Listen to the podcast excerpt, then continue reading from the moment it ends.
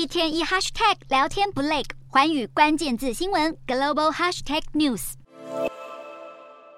提着一个大包裹，熟练的出入闸门。七十一岁的朴庆善是今年南韩兴起的英法族快递员之一。上了车，自然的在博爱座坐下，这就是他每天的工作。这群银发快递员退而不休，搭乘首尔的地铁，专门为人送花、送文件和各种物品。南韩提供全国六十五岁以上年长者免费搭乘地铁的福利长达四十年。这项福利有助于年长者保持身体活动，因为长者可免费搭乘地铁，银发快递这门生意也越来越热门。有人最多一个月可赚七十万韩元。折合台币约一万六千多元，对于长辈来说不无小补。但是也有人担心，因为这个工作会被政府取消福利。随着南韩人口快速老化，地铁营运成本增加，原本是政府的一番美意，却成为棘手的政治问题。南韩六十五岁以上人口比例已经超过百分之十八，据估计在二零三五年将达百分之三十，二零五零年更可能达到百分之四十。光是去年就已经增加首尔地铁三千一百五十亿韩元的成本，台币约七十三亿。这个福利如果继续维持，可能为政府带来更多负债。目前有些城市已经在讨论提高车票价格。同时，南韩政府也回应，首尔市应该要自行处理这个问题。尽管这个福利尚未被废除，但随着社会人口老化越来越快，南韩政府可能要加紧脚步，想出配套措施。